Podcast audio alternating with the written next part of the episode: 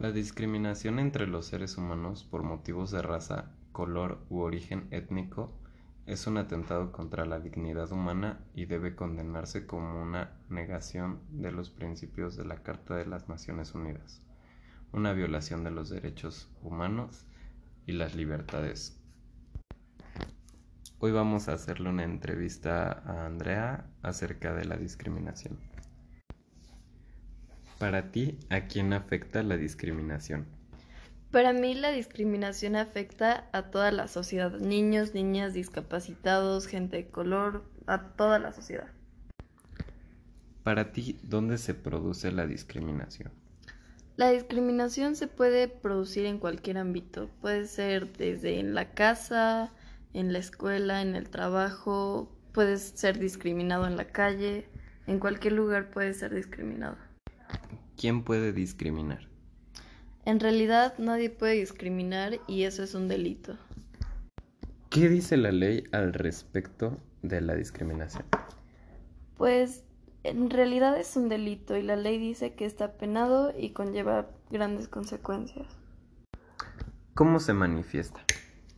La discriminación se manifiesta verbalmente y físicamente y también se puede manifestar psicológicamente o cibernéticamente. ¿Tú por qué crees que se produce? Se produce por alguna diferencia que una persona o un grupo de personas tengan. ¿Qué consecuencias tiene? Pues hay consecuencias pequeñas y consecuencias grandes. Principalmente psicológicamente hace, o sea, llega a provocar un daño en las personas y si es físicamente también puede provocar hasta la muerte.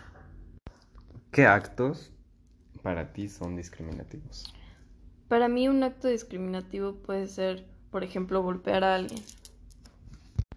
También puede ser golpear a alguien por alguna diferencia que tenga. También puede ser insultar a alguien por alguna diferencia que tenga. ¿Qué es la discriminación por origen racial o étnico? Para mí es cuando atacan de cualquier forma a una persona por su color de piel, su origen o por su religión, entre otras cosas. ¿Crees que el racismo es lo mismo que la discriminación?